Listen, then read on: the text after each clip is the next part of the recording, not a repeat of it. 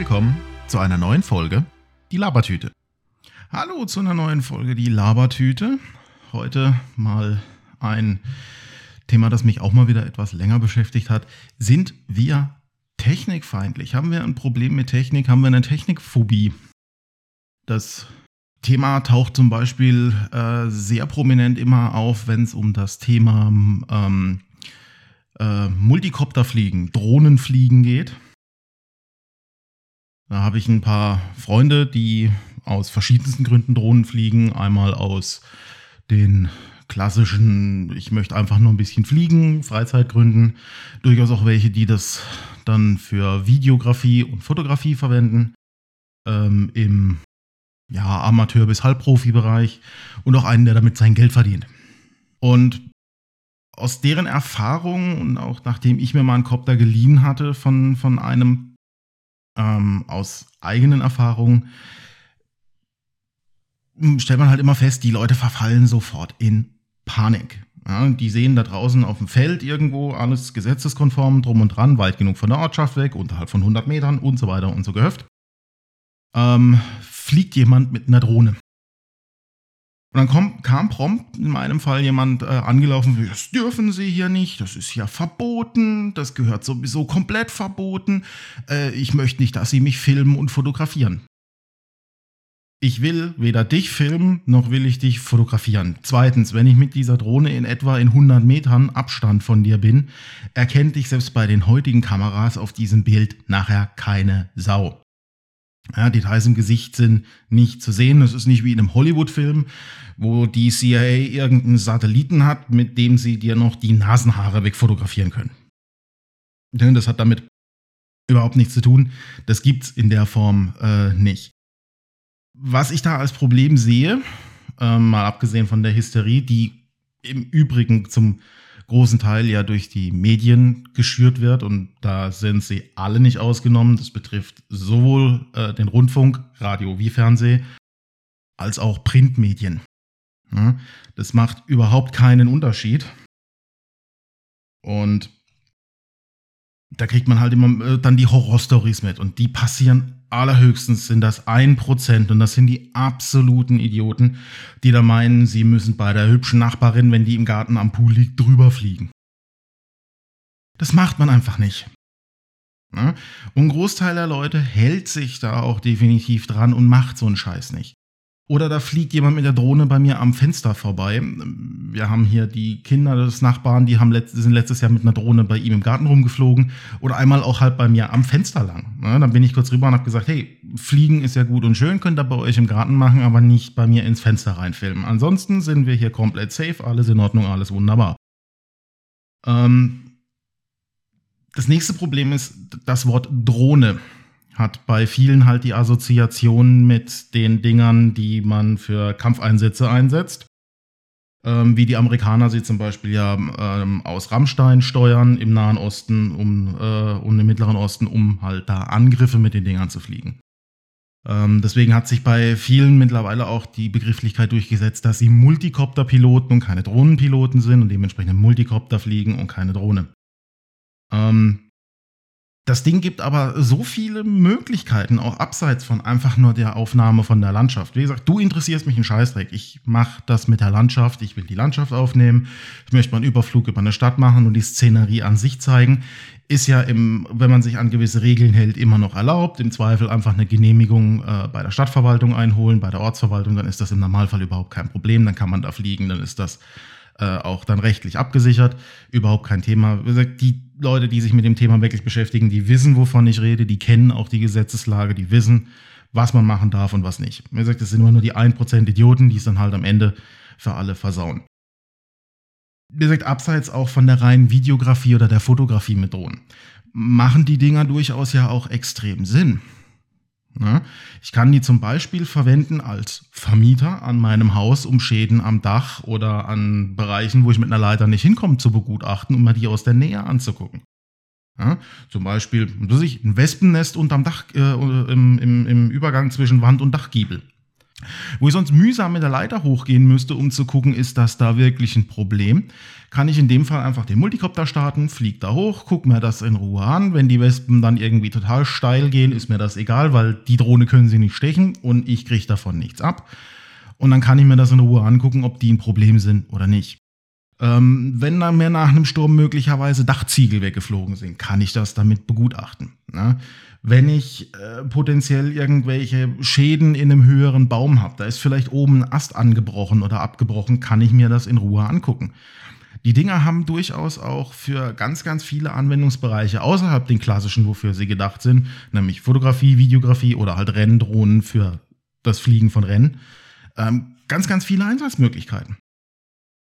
Und da verwehren wir uns auch irgendwie dem technischen Fortschritt, dass das möglich ist.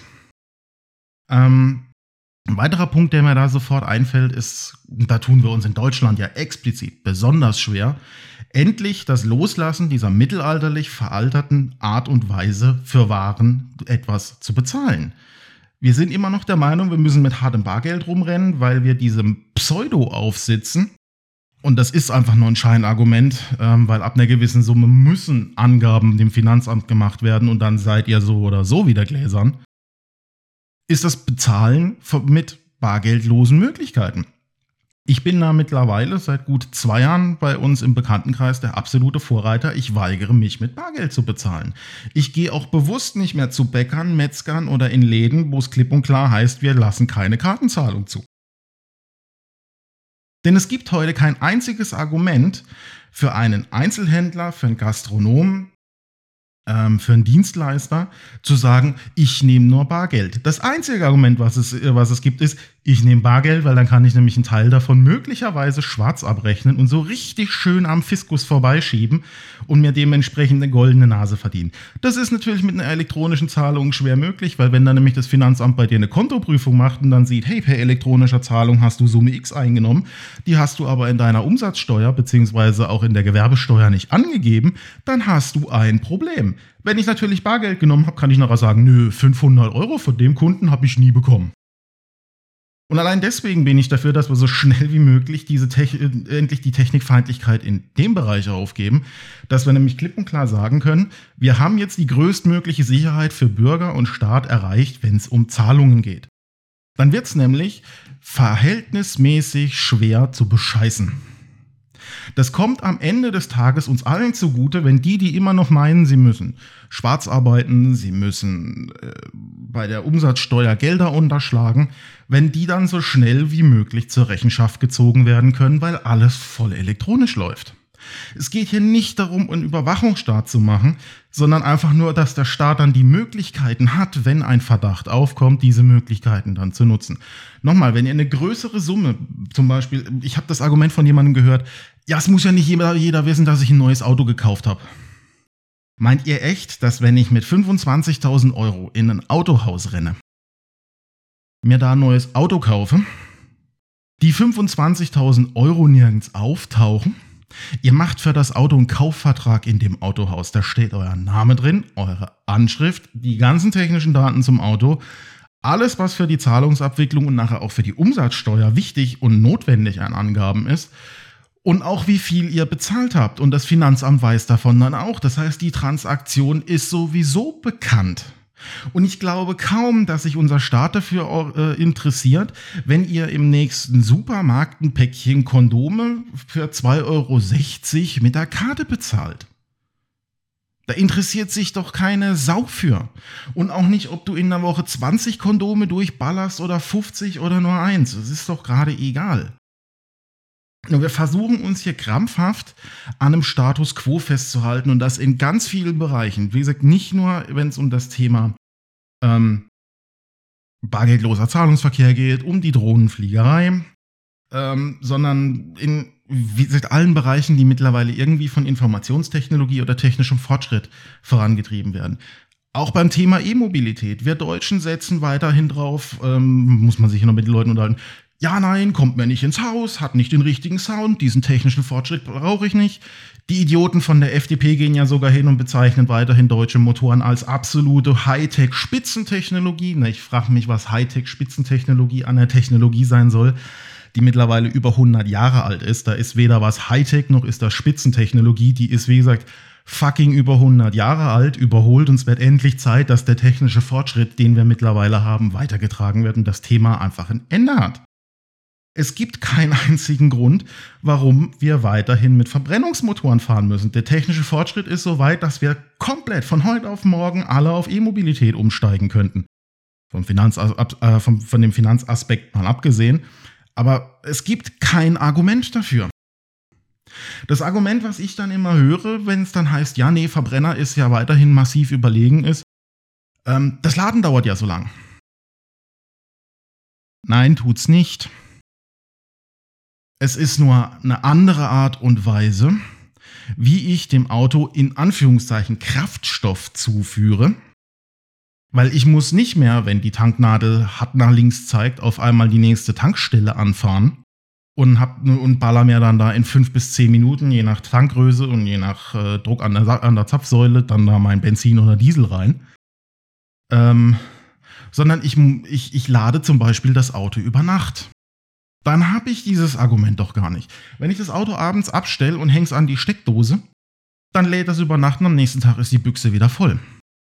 Wenn das Auto bei mir im Geschäft auf dem Parkplatz steht, mal mit dem Chef reden, ob der da möglicherweise E-Parkplätze hinmacht oder Wallboxen installieren lässt oder sonst irgendwas oder ob es bei euch in der Nähe irgendwo eine Ladestation gibt. Wäre sowieso vielleicht gesünder, nochmal fünf bis zehn Minuten zur Arbeit zu laufen und euer Auto dann da abzustellen dann ist euer Auto nämlich, wenn ihr von der Arbeit kommt, definitiv wieder geladen. Denn ihr müsst euch mal überlegen, Autos stehen zu, hm, je nachdem wie das Nutzungsverhalten ist, zu 75 bis 90 Prozent des Tages einfach nur rum. Deswegen ist die Begrifflichkeit Fahrzeug eigentlich irgendwie ein bisschen Banane. Das ist nämlich eher ein Standzeug. Und in den 75 bis 90 Prozent des Tages, wo das Fahrzeug rumsteht, habt ihr alle Zeit der Welt, das Ding zu laden. Ich stelle das Teil ab, ich stöpsel das an Strom und das Thema ist erledigt. Wenn ich zurückkomme, ist die Büchse wieder voll. Jetzt kommt das Argument, ja, das ist ja gut und schön, aber was ist mit Langstreckenfahrten? Die Kapazitäten reichen ja nicht aus. Also wenn ich mir die aktuellen Tesla-Modelle angucke, die kommen alle knapp so um die 5 bis über 500 Kilometer. Wenn ich dann natürlich jetzt hier von mir in Südbaden nach Hamburg fahre, das sind so roundabout 830, 840 Kilometer so in etwa, dann komme ich da mit dieser einen Füllung natürlich nicht hin. Ne? Ganz einfaches äh, Rechenbeispiel, sagen wir mal, ich kann 500 fahren, das sind 830, die ich fahren muss, aber eine Diskrepanz von 330 Kilometern. Wie löse ich die jetzt? Nun, an vielen Raststätten gibt es mittlerweile auch Schnellladesäulen. Ja, die laden das Auto nicht in 10 Minuten, sondern halt in einer Stunde. Wenn ich aber sowieso 800 Kilometer fahren muss, wäre es aus mehreren Gründen, nicht nur dem Gesundheitsaspekt, dass langes Sitzen sowieso nicht gut ist, so Thema äh, Rückenprobleme, generelle Muskulaturprobleme, möglicherweise Kreislaufprobleme, Konzentrationsprobleme und so weiter und so fort. Doch absolut sinnvoll, wenn man dann eine Stunde gemütlich Pause an einem Rasthof macht, bis das Ding wieder voll ist. Wo ist denn da bitte das Problem? Aber nein, es muss ja alles in dem Fall dann schnell gehen und das ist ja unbequem, weil so kann ich einfach schnell an eine Tanke ballern und baller dann weiter durch. Das macht aber definitiv keinen Sinn. Da wäre der technische Fortschritt in dem Fall sogar sinnvoller, wenn wir E-Fahrzeuge nur für Kurzstrecken verwenden würden. Das heißt, um den ländlichen Raum mit den Städten zu verbinden. Und innerhalb der Städte dann öffentliche Verkehrsmittel haben und zwischen den Städten einen vernünftigen öffentlichen Verkehr mit Hochgeschwindigkeitszügen. Ähm, zwischen großen Städten würde ich da sogar sagen, wir sollten doch möglicherweise die Anfang der 2000er durch diesen tragischen Unfall eingestampfte, fälschlicherweise im übrigen Fall eingestampfte, weil die Dinger werden von den Chinesen unter anderem gekauft, wie blöd, Technologie von Siemens namens Transrapid wieder ausgraben. Wir machen Schwebebahnen von äh, Stuttgart-München, Stuttgart-Köln, Stuttgart-Frankfurt, Frankfurt-Berlin, Frankfurt-Hamburg, Frankfurt weiß der Geier wohin. Die Dinger können so schnell fahren, dass dann äh, in dem Fall keine Zwischenhalte zwischendrin sind und die Züge wirklich nur von ähm, zum Beispiel erstmal nur von Landeshauptstadt zu Landeshauptstadt fahren. Dann kommt man extrem schnell, bequem und super entspannt voran. Aber auch hier verwehren wir uns, wie gesagt, Thema E-Mobilität, wieder dem technischen Fortschritt. Wollen wir nicht haben, ist alles blöd. Wo haben wir eigentlich angefangen, so technikfeindlich zu werden? Man hat sich na, jetzt nicht unbedingt tierisch drüber gefreut, als wir die Dampfmaschine erfunden haben, weil dann vielen Arbeitern auf einmal klar war, oh Gott, ich werde arbeitslos. Mein Job wird auf einmal nicht mehr gebraucht, weil den kann jetzt eine Maschine erledigen. Äh, Thema erste industrielle Revolution. Ähm, aus der ging dann aber das Auto hervor. Da waren die Leute am Anfang lustigerweise ja auch nicht so sonderlich euphorisch, weil sie, da hat man ja noch gewitzelt, ja, das wird sich nie durchsetzen. Äh, knapp ein Jahrzehnt, beziehungsweise ein eineinhalb Jahrzehnte später äh, waren dann Pferdekutschen auf einmal schon eher der Sonderfall, weil man gerade in den Städten eher mit Autos unterwegs war. Straßenbahnen hat man am Anfang auch behauptet, wird sich nicht durchsetzen. Aber die Leute haben nicht so extrem ähm, dagegen argumentiert, wie das heute der Fall ist. Da verwehrt man sich ja, da geht man ja teilweise sogar auf die Straße demonstrieren, dass man das nicht will. Interessant ist, dass man hier auch wieder sieht, dass es sich dabei zum großen Teil auch um einen Generationenkonflikt handelt.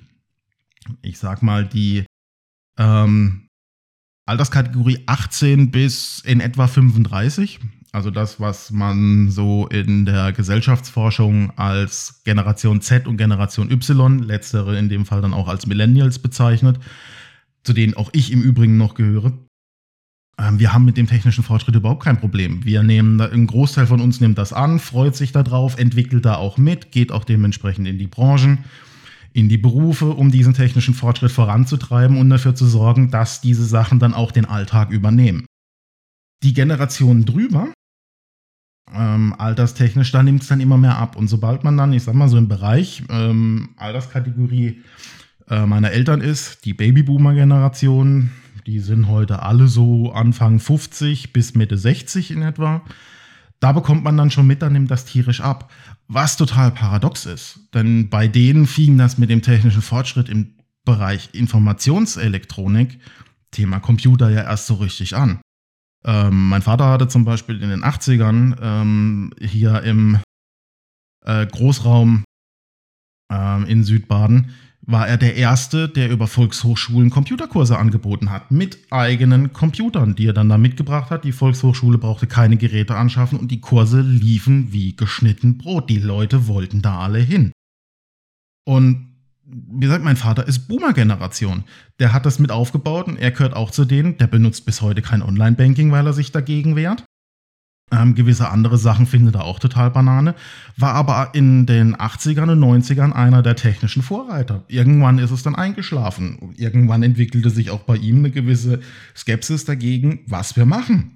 Ob das noch Sinn macht, ob, äh, ob wir nicht schon zu weit gegangen sind, wir sollten einfach aufhören. Ich hatte da auch schon Diskussionen mit ihm, wo ich mir dann gedacht habe, ähm, du arbeitest immer noch in der IT-Branche und schaffst dementsprechend am technischen Fortschritt mit und erzählst dann, wir sollten das eigentlich alle sein lassen. Ist das nicht ein bisschen paradox? Ich habe keine Ahnung, wo diese Technikfeindlichkeit herkommt. Ich kann es nicht sagen. Ich versuche mir da immer einen Reim drauf zu machen, warum die Leute damit so ein tierisches Problem haben. Ich komme auch über die philosophische Seite jetzt nur so weit dran, dass ich äh, dazu sagen kann, ja, wenn man sich mal die Geschichte anguckt, dann stellt man fest, immer wenn es große Umbrüche gibt, aus großen Umbrüchen entstehen immer Existenzängste, Verlustängste.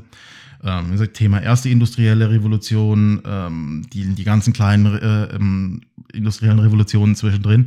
Und jetzt stehen wir ja am Schwell, an der Schwelle zur zweiten großen industriellen Revolution, nämlich dem Thema Digitalisierung, die einen Großteil aller Arbeitsplätze einfach abschaffen wird. Das ist mitten Teil der Digitalisierung. Ähm, ist nicht nur, dass wir äh, Glasfaser bis in ländlichen Raum haben, äh, ein Gigabit irgendwo im, im Schwarzwald, im Harz oder in der sächsischen Schweiz. Ähm, da geht es unter anderem halt darum, dass die Industrie Möglichkeiten hat, äh, dafür zu sorgen, dass man Arbeitskraft so gut wie möglich durch Computer, durch Roboter ersetzen kann, um dementsprechend schneller, effizienter, möglicherweise sogar dann rund um die Uhr, weil einem Roboter ist das scheißegal, ob er äh, alle paar Stunden 45 Minuten Pause machen müsste, die muss er nämlich nicht, oder ob er 24 Stunden am Stück einfach durchballert. Ähm, dementsprechend ist das für die Industrie wesentlich interessanter, wesentlich kostengünstiger. Die Grundanschaffung ist teurer, aber das amortisiert sich dann relativ zügig. Ähm, und man braucht sich an diese ganzen arbeitsrechtlichen Dinge nicht mehr halten. Dementsprechend braucht man viel weniger Arbeitnehmer, sondern nur noch die Leute, die dann die Arbeit der Maschinen kontrollieren. Ähm, kurzer Ausblick.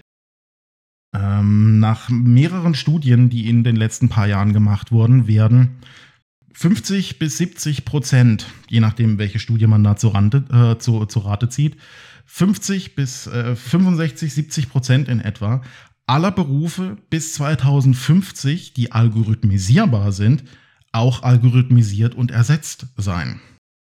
Das betrifft zum Beispiel ähm, diverse äh, Verwaltungsberufe, ja, Verwaltungsfachangestellte, ähm, Bürofachkräfte, also alles, wo ich irgendwelche Datenverarbeitung mache. Ähm, das kann ein Computer machen. Ähm, ich werde den Steuerberater nicht mehr unbedingt brauchen. Den brauche ich eigentlich schon heute nicht mehr wirklich großartig, weil da geht es nur um Zahlen. Die muss ich dann reinhauen und dann muss das Programm intelligent genug sein, auszurechnen, kriege ich da einen Vorteil dadurch, kriege ich da einen Nachteil dadurch und wo kann ich möglicherweise noch mehr einen Vorteil ziehen. Ähm, das wird im großen Teilen der äh, Juristerei zutreffen, wo es nicht darum geht, äh, dass da irgendwelche emotional behafteten Geschichten involviert sind, wie zum Beispiel bei einer Scheidung, da sollte da weiterhin ein Mensch sitzen und dann am Ende ein Urteil fällen, sondern bei glasklaren Straftaten. Ne? Wenn so Sachen passiert sind wie Mord, Diebstahl, Totschlag, Beleidigung und so weiter und so fort, wo dementsprechend sehr, ein, sehr problemlos, eindeutig nachvollziehbar ist, was ist passiert und wo es, wie gesagt, nicht um Emotionen geht, sondern einfach nur um knallharte Fakten, um knallharte juristische ähm, fachspezifische Geschichten das wird eine Maschine entscheiden können. Die weiß dann, die ist mit den Informationen gefüttert, welche Straftat, welche, welche Strafmaß, je nachdem wie äh, diese ganzen Zwischentöne dann sind, vergrößert oder verringert sich das Strafmaß bis zum maximal möglichen und so weiter und so fort. Und dann wird die das Urteil fällen. Ja? Ähm, sobald wir mit, der, mit dem autonomen Fahren weit genug sind, wird keiner mehr ein privates Auto haben. Der Privatbesitz eines Fahrzeugs ist sowieso völliger Irrsinn, wie ich gerade eben schon mal gesagt habe. Äh, je nachdem, wie ihr euer Auto benötigt, ihr könnt es ja selber mal ausrechnen, steht euer Auto 90 bis 75 Prozent des Tages einfach nur blöd rum. Also ist in Zukunft, wenn die Autos sowieso autonom fahren und keine Person mehr eingreifen kann, brauchen wir dann auch keine Führerscheine mehr, also wird es niemanden mehr geben außer Firmen, die so Carsharing oder Auto auf Bedarf, Taxidienste, solche Geschichten anbieten, wird keiner mehr Fahrzeuge haben. Wenn ihr Fahrzeuge braucht, werdet ihr in Zukunft schlicht und ergreifend eine, irgendeine Nummer anrufen, auf irgendeine Website gehen, euch das Auto buchen, da schon angeben, wo wollt ihr abgeholt werden, wo wollt ihr hinfahren, dann dauert es fünf bis zehn Minuten, dann ist das Fahrzeug da. Das wartet dann fünf bis zehn, 15 Minuten auf euch ähm, und wird ansonsten an den nächsten Kunden weitervermittelt. Ihr steigt dann da ein, ihr quittiert nochmal, wo ihr hin wollt und dann gurkt das Ding los und ihr seid ganz entspannt und könnt nebenher ein Buch lesen, euch mit der Familie unterhalten oder was auch immer. Das sind alles Sachen, die durch die Digitalisierung möglich werden und die durch die Digitalisierung auch kommen werden, weil es die Industrie forciert. Ähm, und sich da dagegen zu verwehren, sorgt wahrscheinlich äh, dafür, dass wir dann Leute haben, die sich auf einmal in einer äh, in, einer, in einer Blase abkapseln, wo sie sagen, ich möchte mit der ganzen Außenwelt da draußen nichts mehr zu tun haben. Äh, so wirklich der Brüller und so wirklich sinnvoll ist das dann auch nicht. Und da muss man sich halt fragen, wo kommt diese Technikfeindlichkeit her und warum lehnen wir das ab? Wenn ihr da eine Meinung dazu habt, warum wir so mittlerweile verhältnismäßig technikfeindlich sind, ob ich damit überhaupt recht habe oder nicht, hm? Ähm, könnt ihr, wenn ihr den Podcast als Videopodcast auf YouTube auf meinem Kanal The For Real Ben äh, anguckt, unten in die Kommentare schreiben. Wenn ihr den Podcast nur anhört, ähm, über eine der zig Plattformen, auf der die Labertüte vertreten ist, dann könnt ihr mir gerne eine E-Mail schreiben zu dem Thema. Ich nehme gerne konstruktive Kritik, Fragen, Vorschläge, Themenvorschläge ähm, nehme ich gerne per E-Mail an. Da könnt ihr mir schreiben unter labertüte mit ue at gmail.com. Bin ich erreichbar, antworte ich auch relativ zügig im Normalfall. Wie gesagt, ihr könnt da auch Themen vorschlagen. Wir können da auch gerne mal drüber diskutieren. So, ähm, kleine Info jetzt noch zum Ende. Die Labertüte wird bis in die erste Oktoberwoche jetzt Pause machen, also so roundabout acht Wochen quasi äh, Labertüte Sommerferien. Und ähm, Die, die jetzt den Videopodcast sehen, ihr seht den am selben Tag, wie auch der ähm, Audiopodcast online gegangen ist, weil ich das heute jetzt an einem Tag alles zusammen mache, um dann halt diese Sommerferien durchziehen zu können. Wie gesagt, ihr könnt gerne auch auf meinem YouTube-Kanal The For Real Band vorbeigucken. Würde ich mich freuen. Wie gesagt, über konstruktive äh, Geschichten freue ich mich immer. Destruktiven Blödsinn brauche ich nicht. Ähm, da werde ich dann auch relativ schnell einschreiten, weil, wie gesagt, man muss nicht allen Blödsinn mitmachen. In dem Fall hören wir uns nach den Sommerferien in Anführungszeichen wieder. Bis dann wünsche ich euch eine schöne Zeit. Bleibt sicher, ähm, haltet euch weiterhin an die Abstandsregeln und an die Maskenpflicht. Die ist nämlich wissenschaftlich bewiesen sinnvoll. Alles andere ist unhaltbarer Bullshit.